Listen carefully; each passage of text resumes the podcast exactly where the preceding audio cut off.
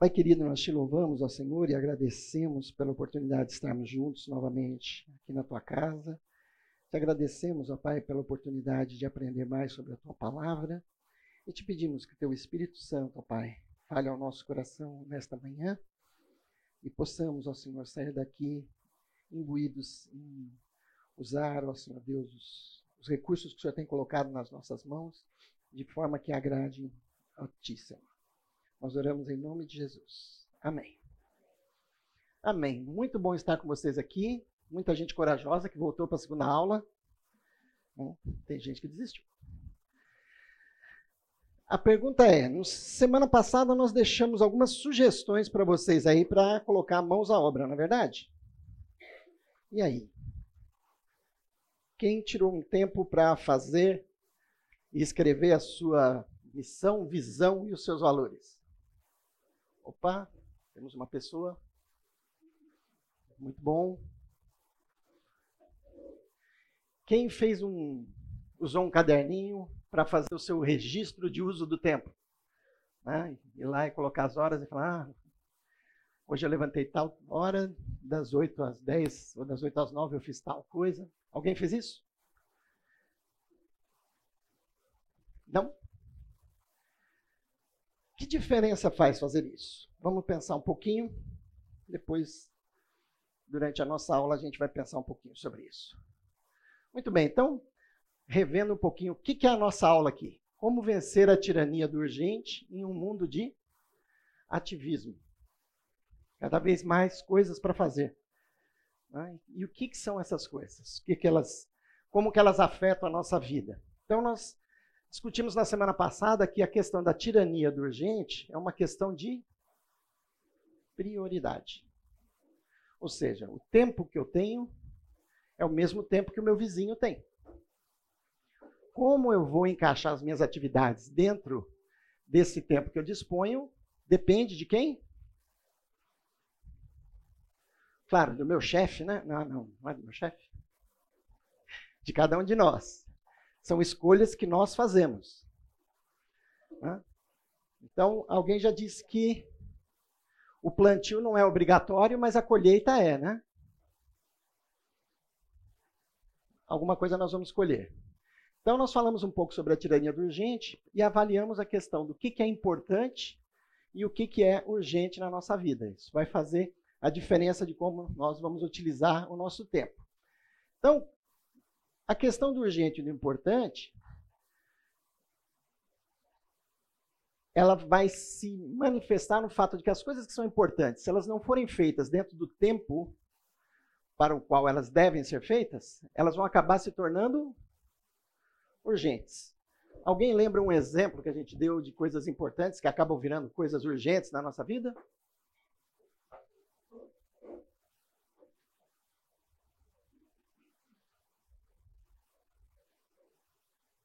Isso, um só de cada vez para não ter tumulto. Vocês lembram que nós falamos de tratamento dentário? Mostrei uma fotinho ali, o cara tirando uma radiografia, né? Se eu não faço o cuidado que é importante, chega uma hora que o dente começa a doer e aí vira urgente, né? Porque ficar com dor de dente é um negócio complicado. Né?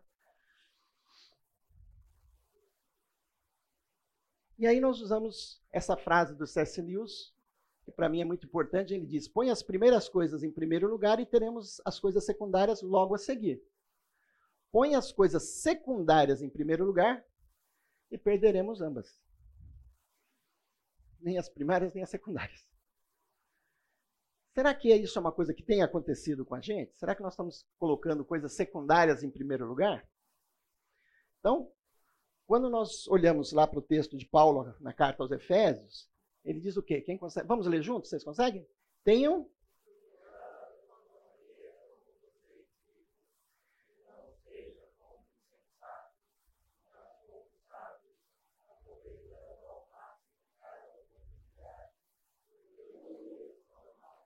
os dias são maus. Se a gente tentar inverter esse raciocínio, Paulo está dizendo: olha, Tenham cuidado como, como vocês vivem. Que não seja como insensatos, mas como sábios. Então, não vivam como insensatos, vivam como sábios.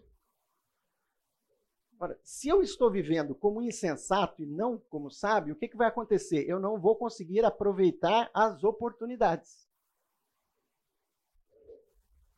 E a própria palavra oportunidade está ligado a alguma coisa que, se eu não aproveitar, eu perco. Né? Quem trabalha com vendas sabe que existe lá um tal do gatilho da escassez. Né? Quando a pessoa fala, olha, isso aqui é só hoje. Ou então, olha, são as últimas três unidades.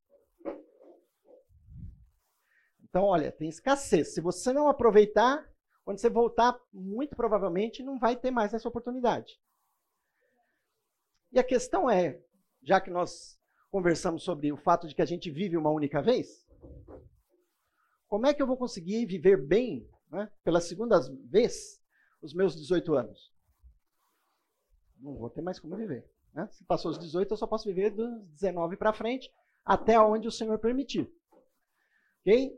E ele diz que os dias são maus. Deixa eu perguntar para vocês.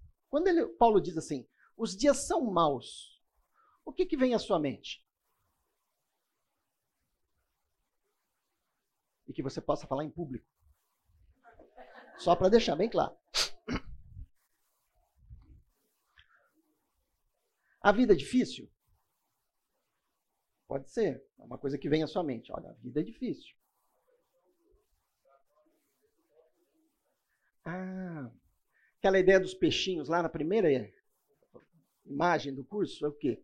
Tá todo o cardume indo numa direção, nadar contra é complicado, né? Sabe quando você chega num grupinho, o pessoal tá falando assim, então, rapaz, não sei o quê. Falo, o que vocês estão falando? Ah, daquela série lá da Netflix, você não está assistindo? É, não, não sei que série é essa. Eu não vi, né? É muita série. Né? Tem que fazer, como é que o pessoal fala? Tem que maratonar, né? Para conseguir ver. E aí, opa, eu preciso assistir isso. Existe uma pressão para que a gente viva da forma como o mundo está vivendo. Não é isso que você ouve muitas vezes dos filhos? Te pedem para fazer alguma coisa, você fala, olha, não pode. Mãe, mas todo mundo está fazendo. E aí a mãe fala o quê? Parece que isso não ajuda, viu, gente? Eu acho que precisa de uma argumentação um pouco mais elaborada. ok?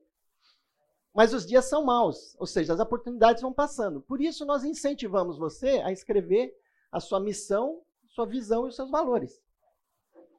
Para onde nós estamos indo? Aonde eu estou querendo chegar? Se eu não souber isso, isso a, o meu planejamento fica difícil, né? Eu uma vez fiz uma surpresa para a Cláudia, né? E cheguei na sexta-feira à noite, chamei ela e os meninos, falou: amanhã nós vamos sair para um passeio. Ela falou: que legal, pai, onde nós vamos? Eu falei: não sei. A Cláudia olhou para mim assim e falou assim: como assim? Falei, é, amor, nós vamos pegar o carro, vamos sair para conhecer algum lugar aqui perto. Sim, amor, mas aonde? Amor, não sei. Nós vamos sair assim meio sem rumo. Ela falou, não. Como assim sem rumo? Que roupa eu ponho? Né? O que, que eu levo para os meninos? Né? Porque a, a ela é estruturada, ela quer ter tudo planejado. O Edilson é mais impulsivo, mais né, de novidade, né? surpresa, certo? Até para fazer surpresa para minha esposa, eu tenho que tomar cuidado, senão ela fica chateada. ok? Então eu preciso entender isso, enxergar isso e respeitar. Nós somos diferentes, graças a Deus. É? E, então isso aí nos completa. E ela ficou muito incomodada, porque eu realmente peguei os meninos no outro dia de manhã, 8 horas da manhã, entramos no carro e fomos passear.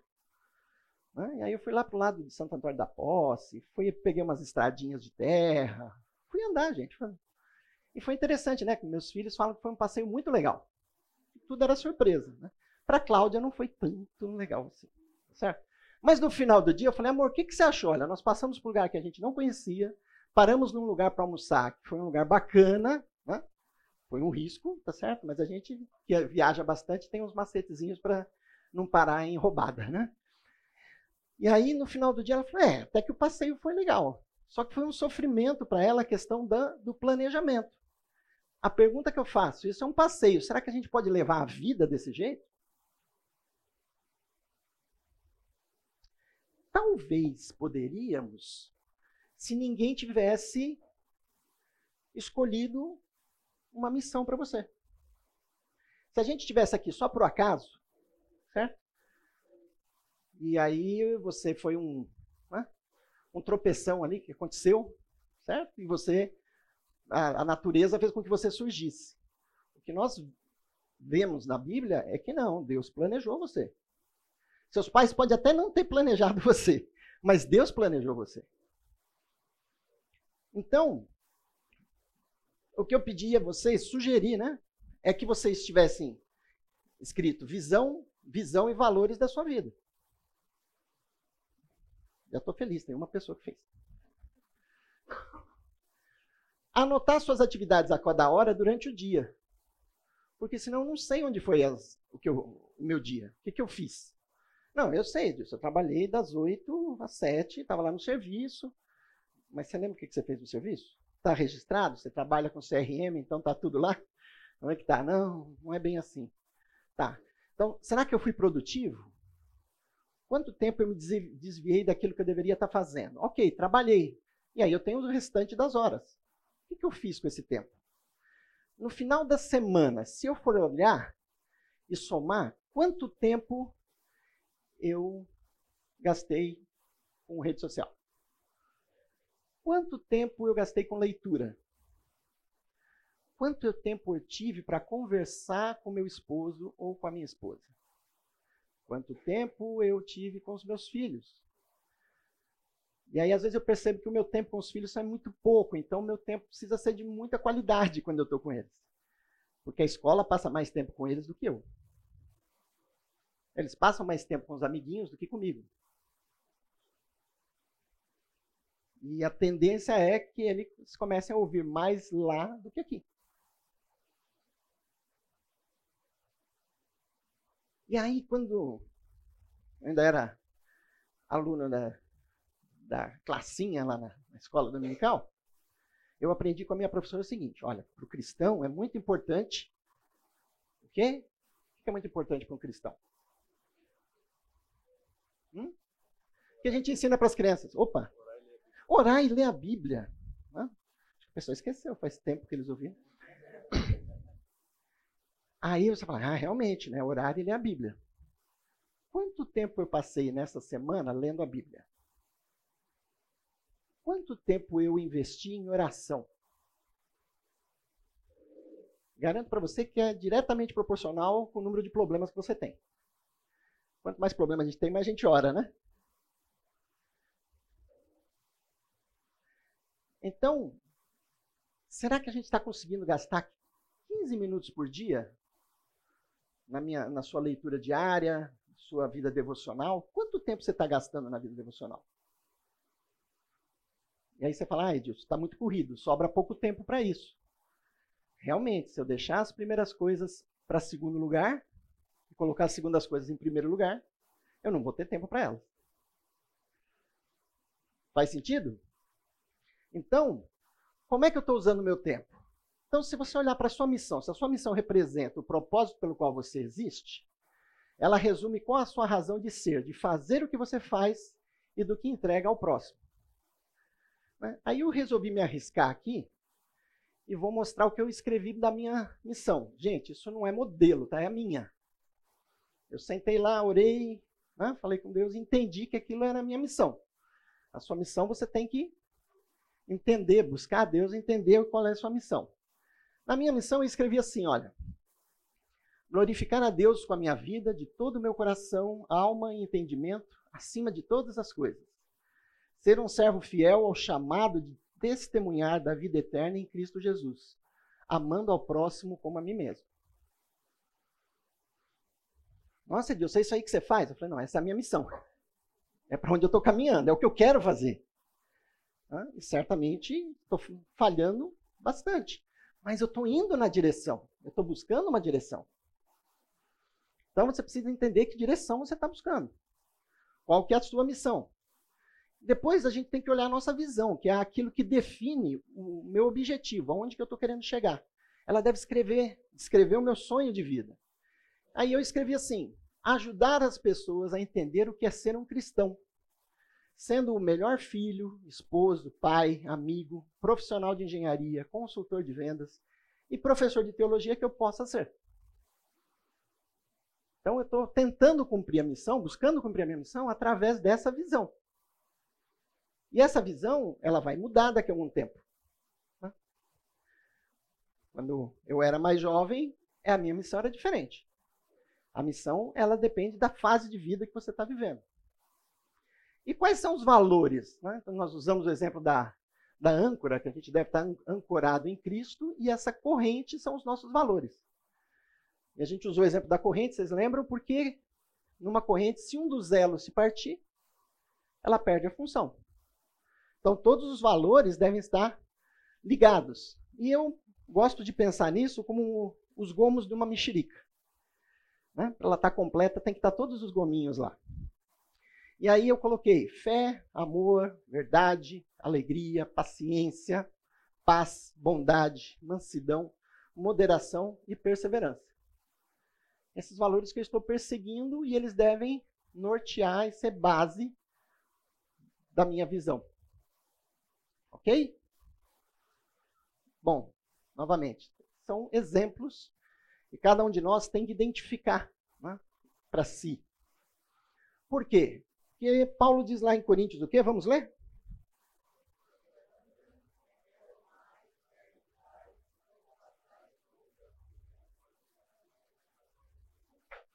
Ficou quase bom. Vamos ler de novo? Vamos lá?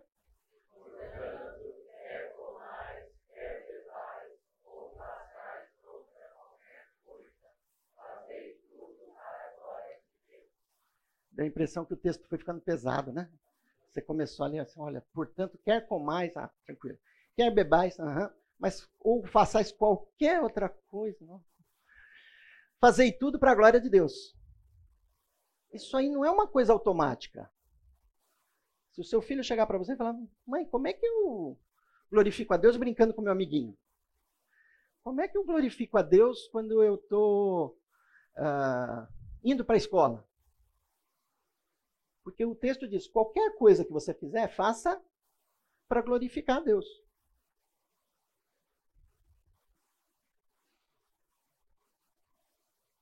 Aí eu disse: eu não sei responder direito essas perguntas, então você tem que ir atrás das respostas. Buscar entender o que é buscar o reino de Deus em primeiro lugar na sua vida. Porque Jesus fez uma promessa: ele falou, buscai primeiro o reino de Deus e as outras coisas vão ser acrescentadas. Aí eu não gosto muito do conselho e começo a buscar as outras coisas. E aí Jesus falou: então, não vai dar certo. Você vai correr atrás do vento. Você vai ser igual aquele ratinho lá que tem o labirinto, né? E você coloca um queijinho lá no final. E ele não sabe qual é o caminho, aí ele fica batendo cabeça até que ele encontra o queijinho. Na segunda vez ele já vai um pouquinho mais rápido. Aí na terceira não precisa pôr o queijinho. Ele vai fazer o caminho achando que vai encontrar o queijinho lá no final. E é isso que o mundo faz com a gente, é isso que o, o diabo quer nos enganar. Ele dá um presentinho, dá uma alegria, né? e depois a gente vai ficar correndo achando que lá no final vai ter o pote de ouro. Jesus está falando, não, não é por aí o caminho. Buscai primeiro o reino de Deus.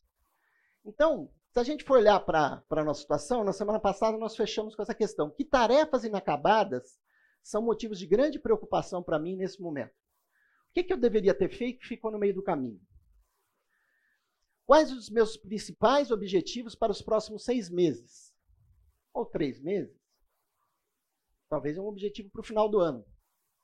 Que porção do meu tempo semanal eu posso reservar para rever as minhas atividades e as minhas prioridades? Quando a gente é criança, parece que nunca vai chegar aos 18 anos, né? 18 anos, para os homens principalmente, é porque eu vou tirar carta, né? vou poder fazer uma série de coisas. Então, não, a gente quer que chegue os 18, não chega nunca. Tá certo? Aí quando você olha, você tem 36. Aí você fala, hum, ué, mas eu não tinha 18, agora há pouco, né? Okay? Então, a relatividade do tempo está ligada à nossa expectativa. Como que a gente está trabalhando com esses valores? Então, Eu perguntei semana passada, o que, que você vai fazer hoje que vai ajudar, ajudar a tornar verdade a sua missão e a sua visão?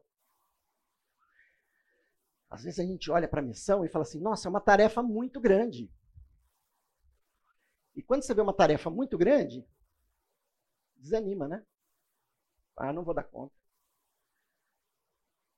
Então tem um provérbio chinês que diz o seguinte: como é que você faz para subir uma escada de mil degraus? Um degrauzinho de cada vez. E começa pelo primeiro, tá? Não vem correndo já tentar pular no décimo. Um pequeno passo de cada vez. Então, se eu puder desafiar vocês, é o fato de, poxa, se eu não estou, se você não está separando pelo menos 15 minutos por dia para a sua devocional, é o primeiro desafio. Ler um versículo bíblico, procurar decorar aquele versículo, entender ali o que aquilo ali significa para a sua vida. Né? Se colocar na presença de Deus e orar. 15 minutos. E talvez você fale assim, Edilson, não tenho 15 minutos. Então eu tenho a resposta para você daqui a pouquinho. Se eu perguntasse então para vocês, ou pedisse para você completar a frase, tempo é, como você completaria essa frase? Precioso, finito, curto. Uhum. que mais? Tempo é oportunidade. Ok? Uma oportunidade. que mais?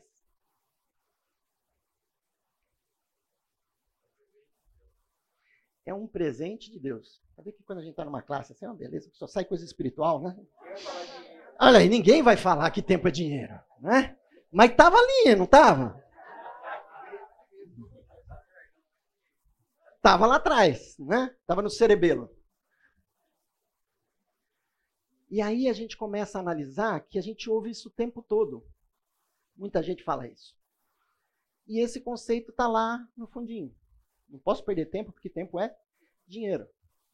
Só que pelo que nós colocamos aqui, que ele é finito, que ele é uma oportunidade, nós precisamos entender que tempo, na verdade, é vida. Como é que você mede a vida de uma pessoa? Vai falar, ah, viveu tantos anos. tempo é a nossa vida. É interessante que fisicamente o conceito tempo, ele só existe quando você fala em matéria. Se você tirar matéria, não tem sentido em falar em tempo. E aí nós começamos a entender o fato de que Deus é eterno, que foi Ele que criou a matéria. Tudo se criou a partir dele, não foi? Foi Ele que criou tudo. E nós temos um tempo finito. Nós comparamos um pouco na semana passada sobre a questão financeira. Como é que eu trato as minhas finanças, como é que eu invisto, aonde que eu gasto. E é muito interessante esse conceito, porque o dinheiro ou você gasta ou você investe. E tempo tem uma, um paralelo com isso. Eu posso investir tempo ou gastar somente o tempo no que, como que eu estou tratando isso? Né? Aonde que está indo o meu tempo? Como é que eu estou investindo esse, esse recurso que é um recurso finito? Ok? Então vamos lá, vamos pensar um pouquinho. Tenham cuidado com a maneira como vocês vivem, que não seja como insensatos, mas como sábios, aproveitando ao máximo cada oportunidade, porque os dias são maus. Portanto, não sejam insensatos, mas procurem compreender qual é a vontade do Senhor.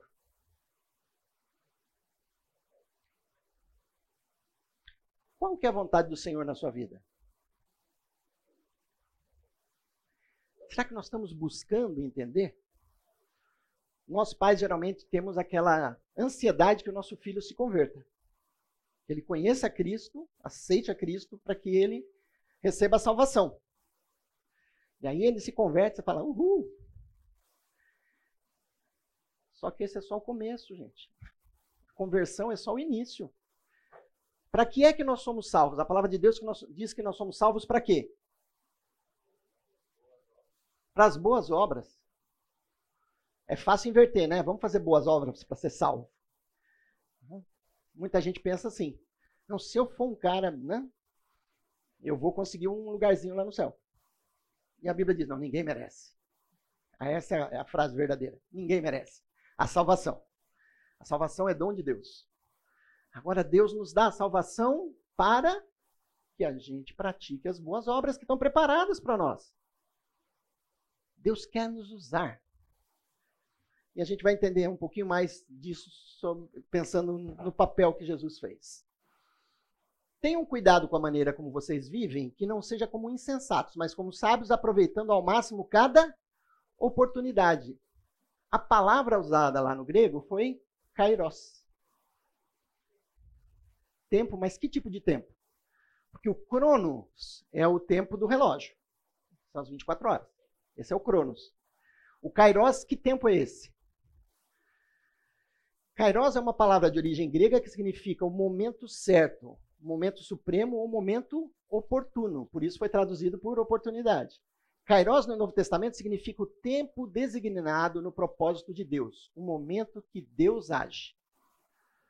Então, quando o texto está dizendo ali, aproveitando cada Kairos, ele está falando, aproveitando a oportunidade que Deus está te dando. É o tempo de Deus.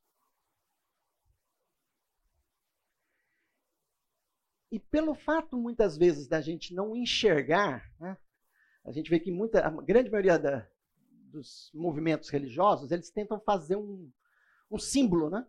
Para que a hora que você olhar para aquele símbolo ali, você lembre de Deus. Então faz uma estátua, faz alguma coisa, e a palavra de Deus diz: não faça isso. Não faça símbolo nem do que tem no céu, nem debaixo do mar. Não. Deus ele não está limitado a isso. E às vezes a gente começa a perder um pouquinho da referência de com quem nós estamos falando.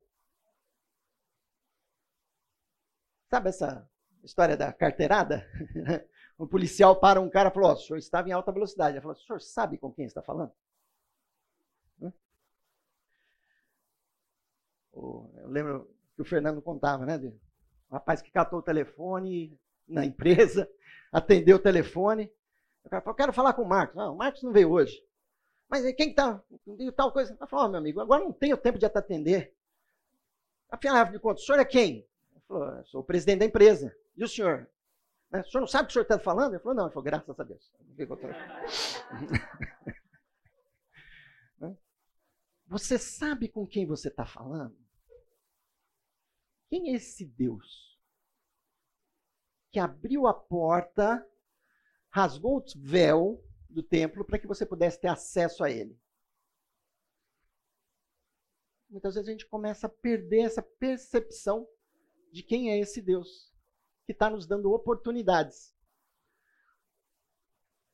E aí vai ficando confuso a forma como você define o que é importante, o que é urgente, o que é normal.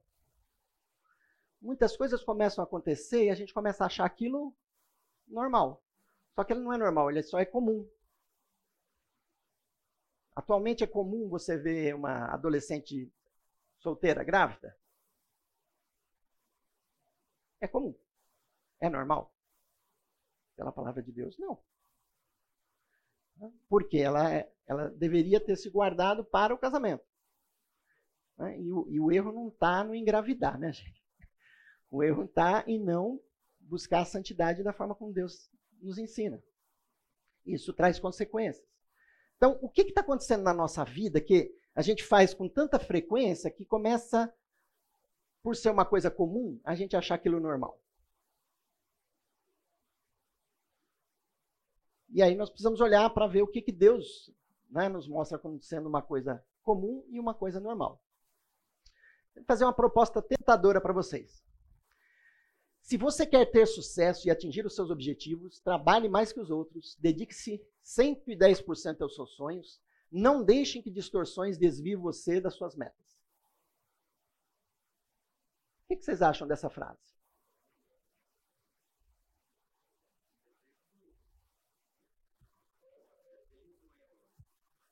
Desculpa, não ouvi?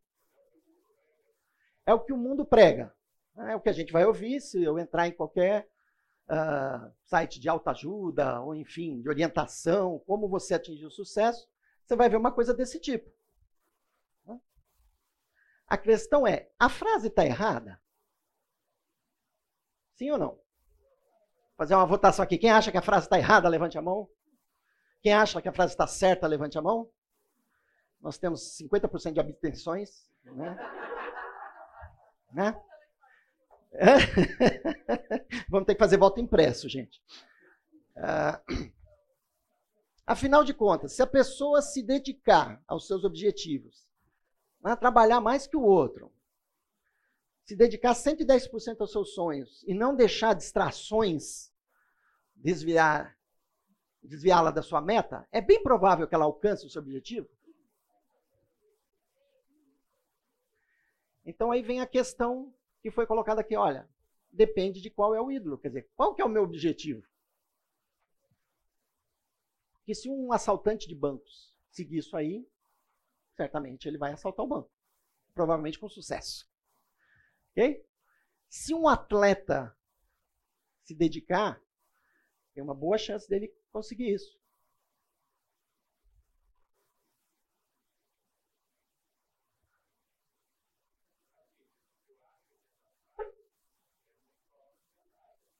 Legal.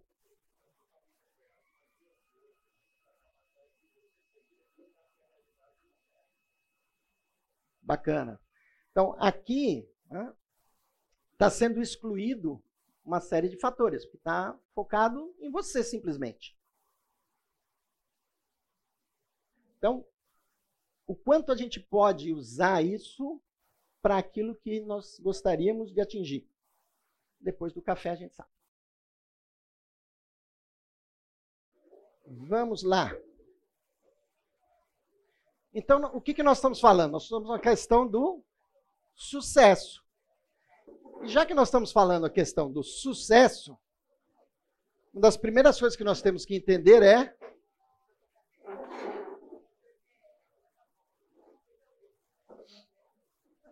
do que é que nós estamos falando. Porque se você for lá na internet, você vai encontrar propostas como essa aqui, olha. Quatro dicas para alcançar o sucesso em qualquer área da vida. 18 atitudes para ter sucesso nos negócios e na vida. Isso já é mais complexo, né? Já tem que ter 18 atitudes. 10 dicas para ter sucesso em sua vida pessoal e profissional. Oito segredos para alcançar o sucesso. Esse eu nunca consegui entender, porque como é que segredo está publicado? Não é? Geralmente segredo é segredo. Não é isso? Mas todos eles estão falando, e provavelmente, se você for olhar o que eles estão indicando ali, provavelmente são coisas úteis que você pode utilizar. Agora, nós precisamos entender nesse processo é o que, que é sucesso para você? O que, que é sucesso para cada um de nós? Então, se eu fosse conseguir uma, uma explicação, não, uma definição, e alguém perguntasse assim, Jorge, o que, é sucesso para você, Jorge? O que, que você diria, Jorge? Atingir o objetivo. É uma forma de você dizer, olha, tive sucesso. Por quê? Atingi o meu objetivo. Ok? Posso atingir o meu objetivo de diferentes formas. E considerar que eu tive sucesso. Então, alguém quer construir uma grande empresa. E ao final da vida, ele olha e fala: Nossa, construí essa empresa. Mas a que custo você construiu essa empresa?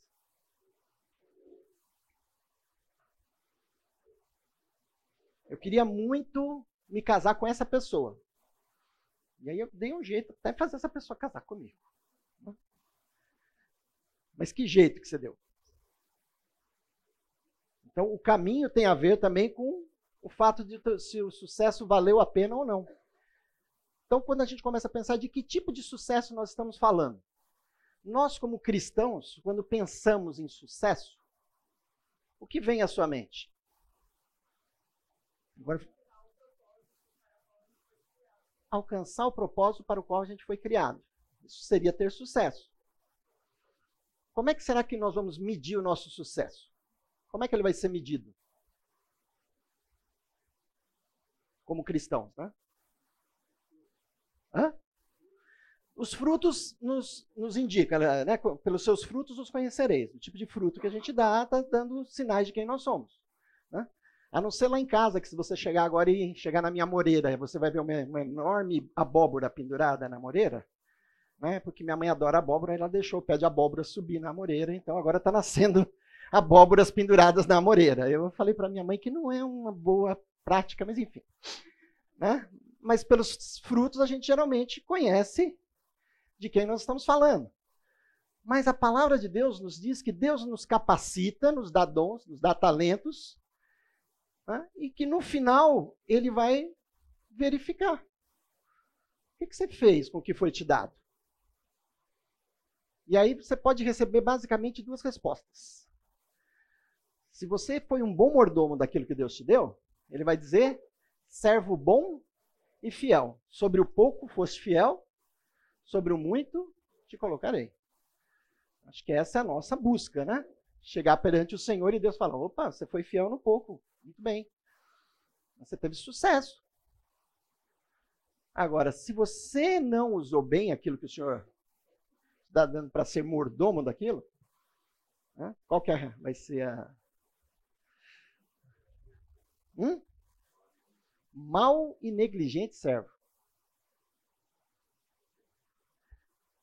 Então, é, me parece óbvio né, que nenhum de nós quer ouvir isso.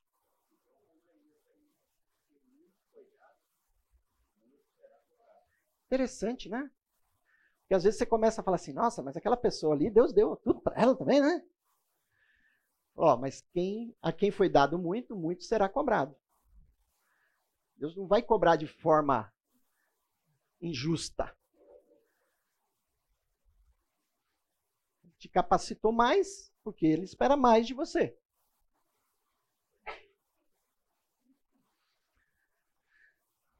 A moderação precisa ser a marca de um cristão. Deus deseja que a moderação seja uma característica marcante de cada crente. Ensine os homens mais velhos a serem moderados, dignos de respeito, sensatos e sadios, sadios na fé, no amor e na esperança. Obrigado. Perseverança. Quem são os, os homens mais velhos?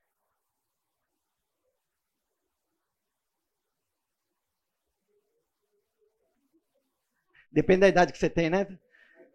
É, é, é, eu ver minha mãe falar, nossa, eu tinha uma velhinha lá no supermercado. Eu falei, é mãe, quem é velhinha para a senhora? Porque ela está com 88, né? Então tem que ser 92, 94, né? Para ser uma velhinha. Homens mais velhos são aqueles homens que já têm consciência.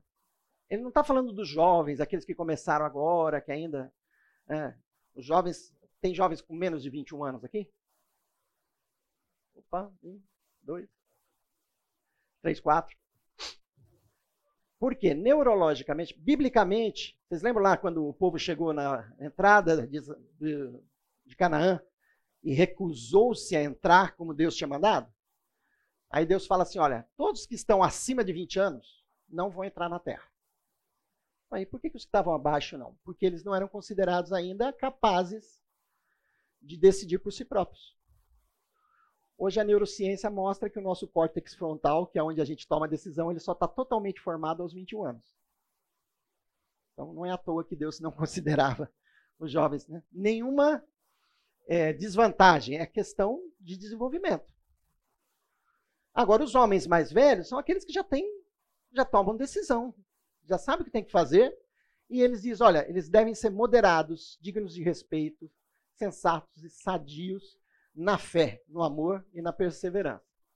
Então vamos entender um pouquinho disso.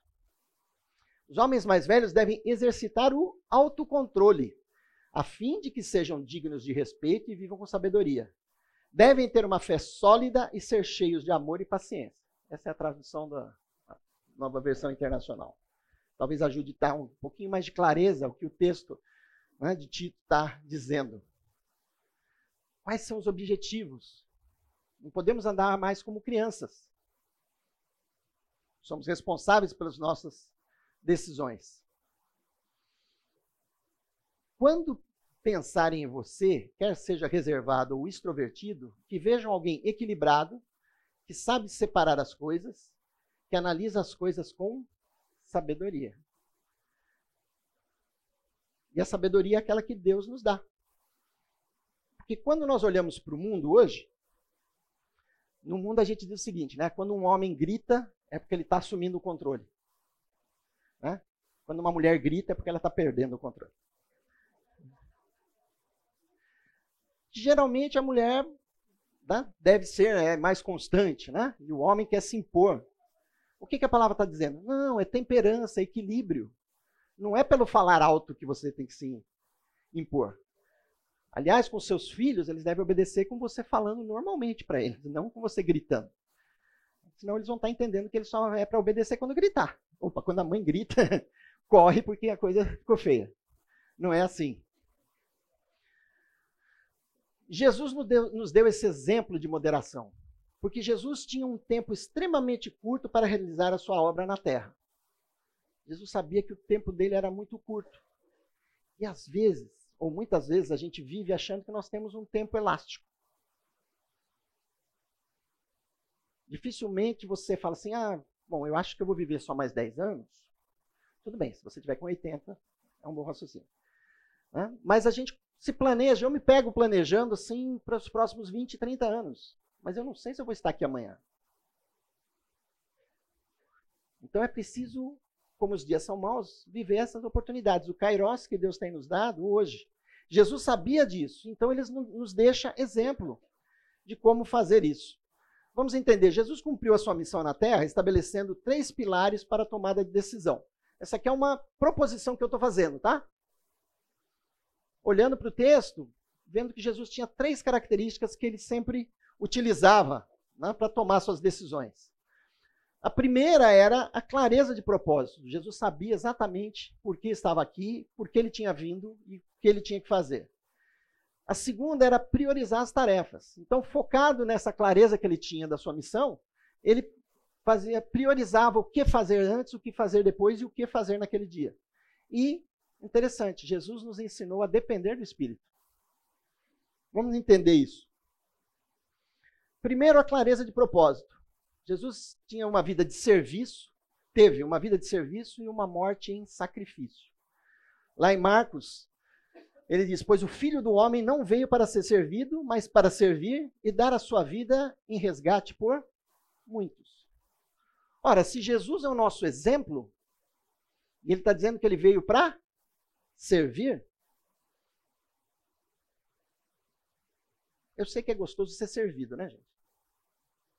É bom quando você chega lá, a pessoa traz as coisas, você não precisa se preocupar com nada. Né? Traz tudo na mão. Né? A gente, quando é criança, a mãe traz tudo na mão da gente, né? E a gente quer se acostumar e a vida não vai ser assim. E o que, que Jesus está nos ensinando? Olha, eu vim aqui, eu sou criador do mundo, dos céus, do universo. Eu me fiz ser humano por amor a vocês. Ele deveria ser servido o tempo todo. Mas ele veio para servir. E para dar a vida em resgate de muitos. Então, a bússola que Jesus usava. Aliás, interessante isso aqui. Quem já utilizou efetivamente uma bússola? Deixa eu ver aqui. Algumas pessoas. Não muitas, mas algumas pessoas. Né? E a bússola ela, eu tenho que posicionar ela de forma que o ponteirinho dela esteja apontando para o norte. E aí, quando eu posiciono a bússola, eu sei se eu estou ao leste, ao oeste, onde eu estou. Então, a pergunta para nós é: qual tem sido a nossa bússola? Qual é o nosso norte? Né? Então, vamos ver como é que Jesus fazia isso. Jesus sabia que o seu tempo era curto, precisava fazer bom uso do tempo. Jesus também sabia que havia a hora adequada para fazer cada tarefa. Então, vamos identificar uma das situações. Jesus definia com a orientação do Espírito Santo o que, que era importante, o que, que era urgente, baseado nos valores do reino que guiavam a sua missão, para cumprir os seus objetivos de vida. Como é que a gente vai conseguir enxergar isso na vida de Jesus? Lá em Lucas 4, 18, 19, ele diz: O Espírito do Senhor está sobre mim, porque ele me ungiu para pregar boas novas aos pobres. Ele me enviou para proclamar liberdade aos presos e recuperação de vista aos cegos, para libertar os oprimidos e pro proclamar o ano da graça do Senhor. Então, quando Jesus profere isso, ele está falando da sua missão. Um bom judeu que conhecia o Velho Testamento entendia que esse texto aí estava se referindo a quem? Era o texto de Isaías falando sobre quem? Sobre o Messias. Então, quando Jesus leu isso daí na sinagoga, todo mundo olhou para ele e falou: ah, Mas ele está falando como se fosse ele. Então, Jesus estava declarando: Olha, vocês estão em dúvida? Eu sou. Né? Então, olha que interessante. O que está nessa missão ali? Primeiro, pregar as boas novas. Que boas novas eram essas? Hum?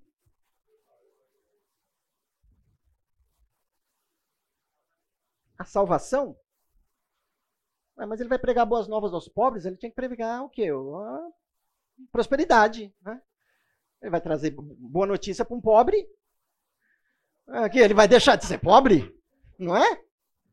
De que pobre Jesus estava falando? Espírito. E esses são os que mais nós estamos hoje nos relacionando no mundo. As pessoas no nosso trabalho, no serviço, na rua, no supermercado, a gente encontra pessoas que estão pobres de espírito. Nós temos boas novas para eles. Jesus falou: foi por isso que eu vim, eu vim trazer esperança, eu vim trazer significado para o vida dessas pessoas. Ele me enviou para proclamar liberdade aos presos. Ele estava falando de quem estava na cadeia, gente? Quem estava preso? Preso o pecado, escravizado. As pessoas estão escravizadas pelos seus desejos, pelos prazeres. As pessoas vivem escravizadas querendo ter prazer.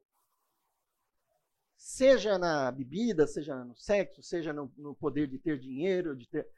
Elas estão escravizadas, estão presas. E ele falou: Olha, eu vou libertar vocês disso. recuperar a vista aos cegos. Você vê as pessoas vivendo de uma forma iníqua, de uma forma sem sabedoria, insensata, e elas não enxergam isso. Você fala, como é que a pessoa não está vendo que ela está destruindo a vida dela? Falta visão. Jesus está indo para recuperar essa vista, fazer com que eles voltem a enxergar, ou que enxerguem o que eles nunca viram. Libertar os oprimidos e proclamar o ano da graça do Senhor. É chegado o momento. O reino, como estava prometido, ele chegou. E quando a pessoa aceita Cristo, conhece o Evangelho, o reino chega até ela. Mas como eles ouvirão se não tem quem pregue?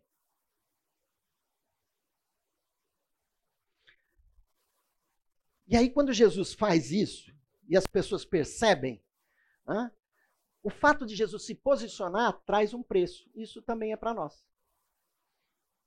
Cada vez mais, como, quando nós nos posicionarmos como cristãos, o preço vai ser agora cada vez mais alto. Para você se posicionar. E o que, que aconteceu? Ele leu Lucas. Jesus estava onde? Em Nazaré. E aí o pessoal olhou e falou: Quem é esse rapaz aí? Não é o filho do Zé? Carpinteiro? Ele está falando que ele é o Messias. Jesus fez a sua declaração de missão. Sou eu mesmo. E aí o que, que o povo fez? O povo ficou enfurecido. Isso aí é blasfêmia. Imagina que você é o Cristo. O Cristo vai nos libertar de Roma. Você não é ninguém. E aí eles levaram Jesus até esse lugar, tradicionalmente, a esse local aqui que está na foto ali, que é um precipício. E eles queriam fazer o quê? Jogar Jesus lá de cima. Tem uma multidão querendo jogar Jesus em cima do precipício. E aí o que, que acontece? Imagine, gente, que tem uma multidão querendo jogar você de um precipício. Né? A Bíblia diz assim: Jesus passa pelo meio do, do povo e segue o seu caminho. Hum? Tem algo estranho aí? Não sei se vocês perceberam, né? Mas aqui tem um milagre. Tem um povo ali, tudo em volta de Jesus. E Jesus simplesmente passa no meio do povo e vai embora. Como explicar isso? Né? Não chegou uma legião de anjos ali e tirou Jesus do meio. Né? Ele passou pelo meio do povo que queria jogá-lo.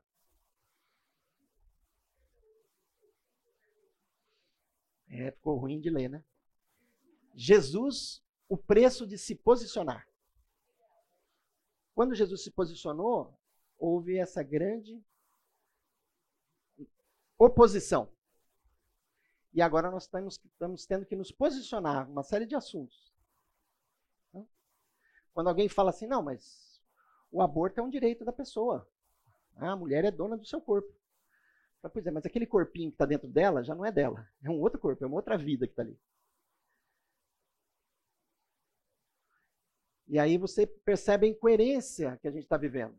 Porque se um bandido encontrar, assaltar uma mulher grávida, né, e ele se, e jogar ela no chão, e ele der um chute na barriga dela e a criança morrer, ele é condenado por homicídio. Mas se a mãe for com essa criança lá na. Mandar tirar a criança, o pessoal quer dizer que ah, é o direito dela. Como o diabo vai cegando os olhos. E às vezes,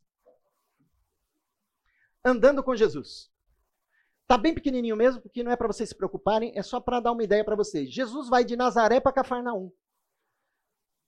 A, a, Bíblia só fala isso, então parece simples, né? É mais ou menos assim, né? É, saiu de Barão Geraldo e foi para Campinas. Ok? Gente, é uma caminhada de nove horas a pé. Então, quando Jesus está fazendo a sua obra ali, né, ele não, é, não tem. As limitações humanas que ele tinha não foram limitações que impedissem que ele cumprisse a sua missão.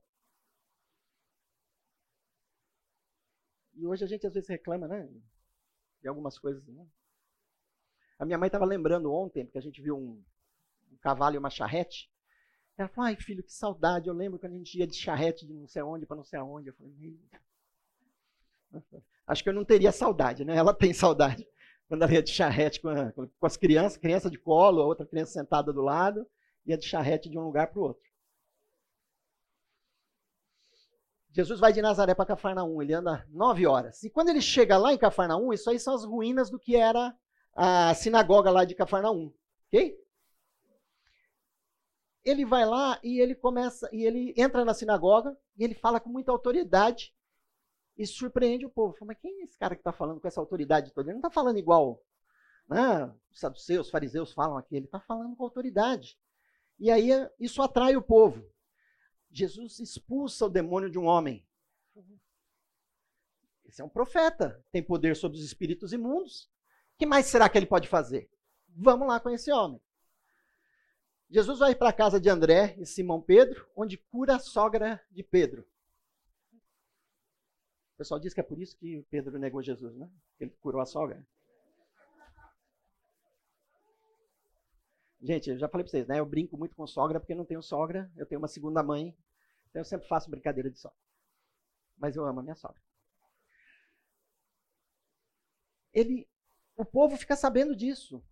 E o que, que acontece, gente? Onde tem alguém que está curando enfermos.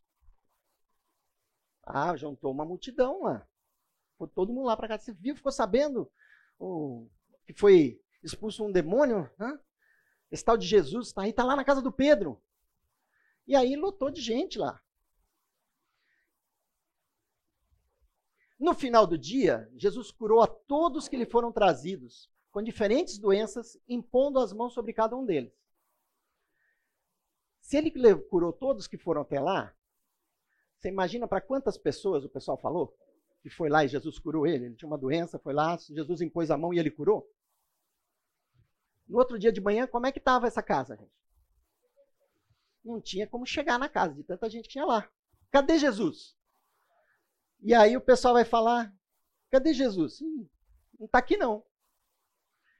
Jesus de madrugada, quando ainda estava escuro, lembrando que não tinha iluminação na rua, não tinha lanterna, Jesus levantou-se, saiu de casa e foi para um lugar deserto, onde ficou orando.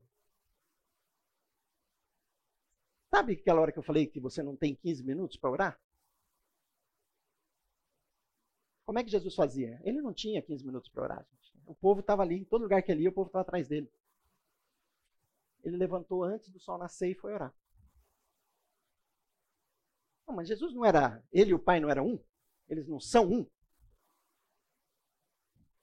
Por que, que Jesus levantou de madrugada e foi lá buscar orientação? Porque Jesus liderava pelo exemplo. Ele estava mostrando para os seus discípulos: vocês querem ter comunhão com o Pai, vocês vão ter uma agenda que não vai dar conta. Vocês vão ter que levantar de madrugada e buscar a presença de Deus. Logo cedo, para ele orientar vocês o que vocês têm que fazer durante o dia. Vocês têm uma agenda, mas às vezes Deus quer mudar essa agenda. E Jesus estava lá orando. E aí, finalmente, né, como tem essa multidão procurando Jesus, André e Pedro vão em busca dele. E achando, ele disseram: Todos estão te procurando. Você está aqui. Como dizendo, você está aqui orando, o pessoal está precisando de você lá. O que, que Jesus responde para eles? Jesus diz assim: Vamos para outro lugar, para povoados vizinhos, para que também lá eu pregue. Foi para isso que eu vim. Será que a gente tem noção de quantas pessoas enfermas estavam lá na frente da casa de Pedro esperando para ser curadas? Será que Jesus não tinha amor por essas pessoas? Quantos talvez vieram de longe, né, esperando ser curados, e chegaram lá, Jesus não estava lá mais? Falta de consideração, né? Jesus estava mostrando para os discípulos: sim, eu vou mostrar através da cura o meu poder, mas eu não vim aqui para curar o povo de Israel fisicamente. Vocês precisam entender que a minha mensagem aqui é para livrá-los da morte eterna. E se eu ficar lá, eu vou ficar o dia inteiro curando pessoas lá e elas não vão mudar de vida. Elas vão ficar muito gratas porque foram curadas e vão continuar vivendo a sua vida. Então, Jesus sabia a sua missão e o que, que ele tinha que fazer. E não era curar todo o povo de Israel fisicamente, mas era levar a mensagem àqueles que iriam aceitá-lo. Então, Jesus tinha essa clareza, por isso ele conseguia definir entre o urgente e o importante. Jesus definiu a prioridade com base na orientação do Espírito Santo. Qual era? Pregar a palavra. A escolha entre duas tarefas importantes é muito dolorosa. E quando a gente diz sim para um, a gente está dizendo não para o outro. Se a nossa missão não estiver bem definida, nós vamos ter dificuldade em tomar essas decisões. Ao invés de dizer sim para a sua missão, ele disse não ao, ao dizer sim para a sua missão, ele disse não a muitos que ficaram em Cafarnaum achando que a missão de Jesus era curá-los fisicamente. Jesus escolheu, com base em sua missão e visão, quais os seus compromissos, resistindo ao urgente. Claro que tinha gente doente lá, era urgente que ela fosse curada, mas ele sabia o que era importante. Essa aí é mais ou menos, a, a foto de cima é mais ou menos como era Betânia, ah, segundo alguns estudos, e hoje a foto de baixo como é atualmente. Caminhando Jesus e os seus discípulos chegaram a um povoado, que era Betânia, onde certa mulher chamada Marta o recebeu em sua casa. Que alegria, eu já tinha ouvido falar de Jesus. Senhor, entra aqui na minha casa. Durante a explanação de Jesus, Marta vai procurá-lo e falar: Senhor, Maria está parada aqui, ó, eu estou todo cuidado, preparar almoço, tudo que tem que preparar para você, estou fazendo sozinha. E a Marta está bela e folgada aqui ouvindo senhor falar. Maria. Maria está aqui folgada, parada e, Senhor, manda ela me ajudar. E a resposta de Jesus? Marta, Marta, você está preocupada e inquieta com muitas coisas. Todavia, apenas uma é necessária. Maria escolheu a melhor parte e esta não lhe será tirada. Jesus estava ensinando para Marta ali que ela estava ansiosa com muitas coisas e Maria tinha entendido que o mais importante ali era o tempo que ela teria com Jesus de poder estar aos pés de Jesus, aos pés do Messias aprendendo. Isso leva a gente a pensar um pouco sobre o quanto que nós andamos ansiosos. Quantos pratinhos que nós estamos tendo que manter rodando para não cair, né? Porque se ele começar a girar muito devagarzinho, ele vai acabar caindo. E a gente vai colocando um monte de pratinhos que a gente tenta manter rodando. Isso vai tomando nosso tempo, vai nos deixando ansiosos e nós achamos que tudo isso aí depende de mim. Então, como o Renato falou lá no começo, quando eu penso no meu sucesso somente, Maurício, quando eu penso no meu sucesso somente, na minha capacidade de alcançar o sucesso, eu estou excluindo que se o Senhor não estiver fazendo a obra, nada disso vai acontecer. E eu começo a ficar ansioso. A gente, quando está trabalhando com o nosso pessoal, a gente geralmente define, né? A questão da depressão é um excesso de passado. A ansiedade é um excesso de futuro. Eu estou querendo resolver aquilo que vai, só vai acontecer amanhã, mas eu já queria deixar tudo certo que vai acontecer. Não estou falando de não se planejar, mas é de tentar manter sob controle coisas que não estão sob seu controle. E isso nos deixa ansiosos. E o que, que foi que Paulo nos ensinou na carta lá aos Filipenses? Vamos ler? Não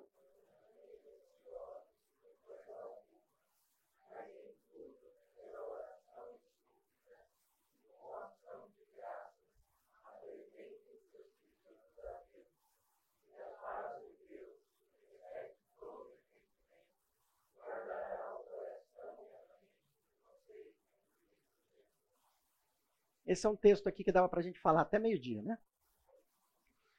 Mas vamos ser sucintos. Não andem ansiosos por coisa alguma. Não está falando, fiquem ansiosos por algumas coisas e outras não. Mas em tudo, pela oração e súplica. Por que, que Deus cria o sábado, gente? Deus não precisava descansar, né? Deus descansa no sábado, avisando, ó, uma vez por semana vocês têm que descansar. E por que vocês têm que descansar? Porque vocês acham que tudo que vocês têm é fruto do seu trabalho, é fruto do esforço das suas mãos. No sábado vocês não vão trabalhar, para vocês lembrarem que eu é que estou provendo para vocês. Então, Deus não estava preocupado se a gente ia parar de trabalhar às seis da tarde da sexta-feira e voltar só às seis da tarde do sábado. Não era essa a questão. É muito mais profundo. É o fato de parar nesse período e falar: Deus está provendo. E eu, tô, eu tenho esse tempo aqui para reconhecer isso. Para glorificar Deus, para adorar Deus, para buscar a Sua presença e confiar que Ele está no controle. E Ele faz aquilo que eu não posso fazer. E quando você faz isso e coloca os seus pedidos perante Deus, o texto diz: a paz de Deus, que excede o entendimento, não é lógica. Excede o entendimento, não dá para entender. Eu me lembro muito do Zambelli falando, né, quando eles tiveram uh, que enfrentar né, toda aquela situação com a.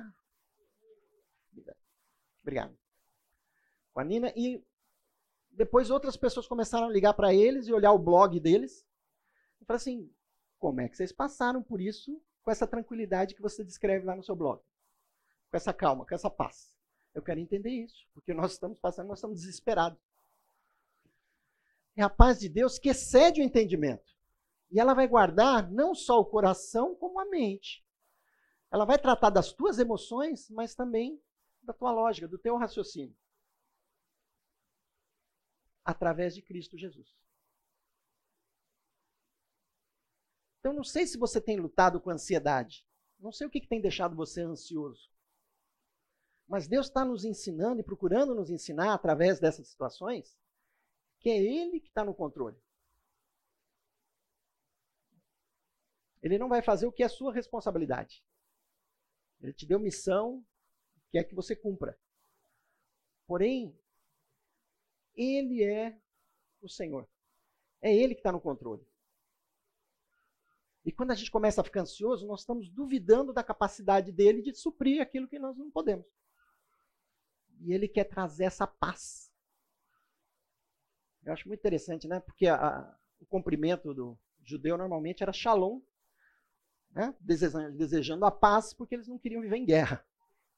Mas a paz é muito mais profundo do que não estar em guerra. Estar seguro. Então, não estejam ansiosos por coisa alguma, mas as, através de orações e súplicas, apresente seus pedidos a Deus, porque a paz de Deus, que excede o nosso entendimento, vai guardar nosso coração e a nossa mente. Então, quais são seus objetivos de vida?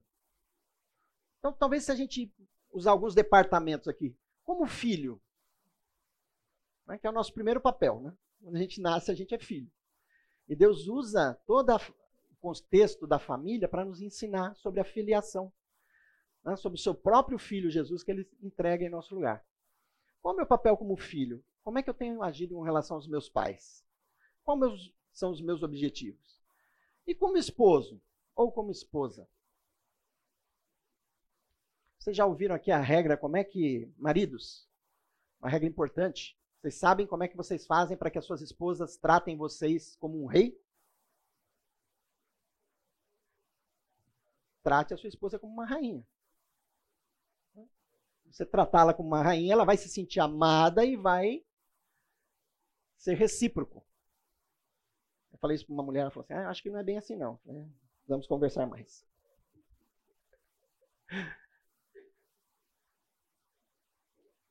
Qual o seu papel, o seu objetivo como esposo? Como que você, marido, está cuidando da sua esposa como a palavra nos ensina? Nós temos responsabilidade de cuidar dela. Mulher, como você está tratando seu marido da forma como a Bíblia ensina?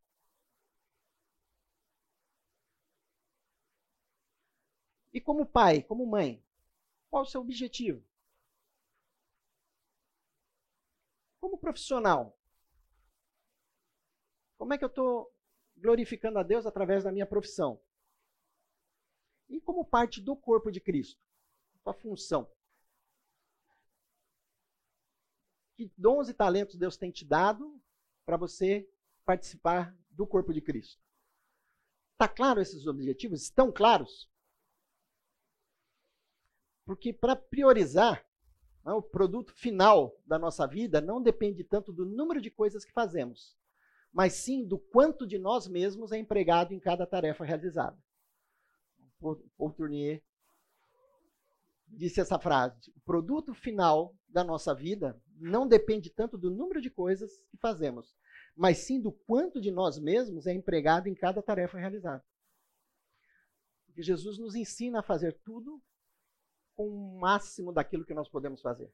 Ele não pede de nós mais do que nós temos capacidade mas ele nos ensina a fazer sempre da forma que nós podemos. O que é a priorização, ela deve levar em conta o que é espiritual antes do material. Assim, fixamos os olhos não naquilo que se vê, mas no que não se vê, pois o que se vê é transitório, mas o que não se vê é eterno. Então, esse é um grande desafio. Porque a gente tende a achar que é, o real é aquilo que a gente pode tocar. E essas coisas se desvanecem rapidamente. Elas não são reais. Aquilo que é real, a gente não enxerga. É o nosso relacionamento com Deus, é o nosso relacionamento com o próximo. É aquilo que nós fazemos de diferente na vida das pessoas. E isso é eterno.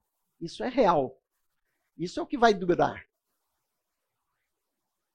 que nós vamos desfazer rapidamente. Poucos dias depois que a gente deixa de viver, o nosso corpo desaparece. O que, que fica? Não é o que nós tínhamos, onde nós morávamos, em que carro nós andávamos, mas vai ficar aquilo que nós fizemos um pelos outros. Vai ficar aquele nosso relacionamento com Deus, porque esse é para a eternidade. Então, não deixe o diabo te enganar achando que o importante é aquilo que você enxerga, aquilo que você vê e aquilo que você toca. Então, em termos de priorização, priorizar as pessoas antes das coisas. Vamos ler esse versículo? E não.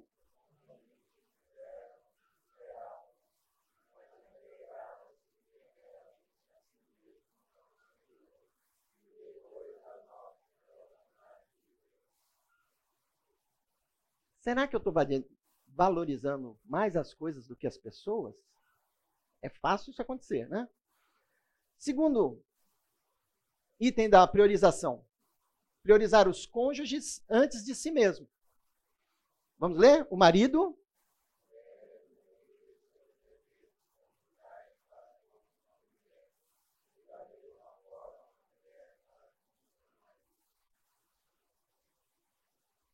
Como está o teu relacionamento?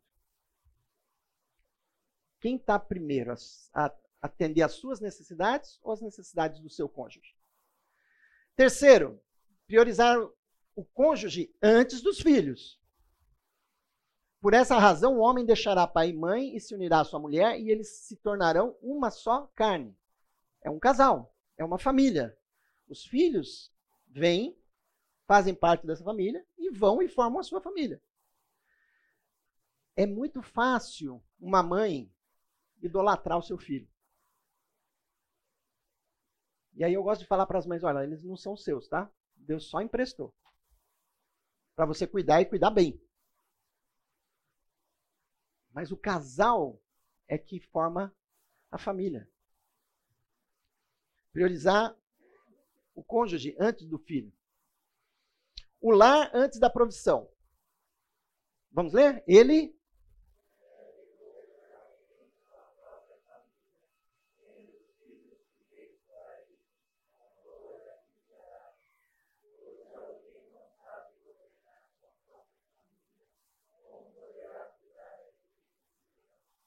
autoexplicativo, né? Quinto, a família antes dos amigos. Se alguém não cuida dos seus parentes, especialmente da sua, de sua própria família, negou a fé e é pior que um descrente. Quantas vezes a gente vê situações em que as pessoas se envolvem tanto num projeto da igreja que deixam de lado né, a sua família. E por último, a dependência do Espírito Santo. Em nosso depoimento, planejamento de atividades, para cumprir a missão que o Senhor nos tem dado, é essencial a dependência do Espírito Santo de Deus para nos guiar no estabelecimento de nossas prioridades. Se você tem dúvida o que fazer antes ou o que fazer depois, ah, o Espírito Santo vai te ajudar. Eu o instruirei e o ensinarei no caminho que você deve seguir, e o aconselharei e cuidarei de você. E para a gente encerrar, gente, uh, essa planilha é uma planilha que eu uso e eu acho que ela é muito útil quando a gente pensa em urgência e importância, porque coisas urgentes e importantes são crises. Coisas importantes, não urgentes, é onde está minha meta, onde estão minhas metas e o meu planejamento. Coisas urgentes, não importantes, são interrupções, são coisas que estão atrapalhando o seu desenvolvimento pessoal e o seu trabalho como, como cristão. E as coisas não importantes e não urgentes são só distrações. Então, se você conseguir focar né, naquilo que é importante, principalmente o que não é urgente, porque ali está toda a tua prevenção, preparação, planejamento, estratégias, relacionamento, treinamento e recreação. Isso é o que vai você vai plantar hoje para ter uma vida livre dessa tirania do urgente no futuro. OK? Porque o urgente é aquilo que eu tenho que fazer na hora, são minhas crises, aquelas reuniões já agendadas, problemas urgentes, famosos incêndios que precisam ser apagados. Ok? Então, pense essa semana, qual é o aspecto do reino de Deus que é mais significativo para você hoje? Com qual dos eventos ocorridos em Cafarnaum você se identifica? Você alguma vez já se viu no papel de Marta ou Maria?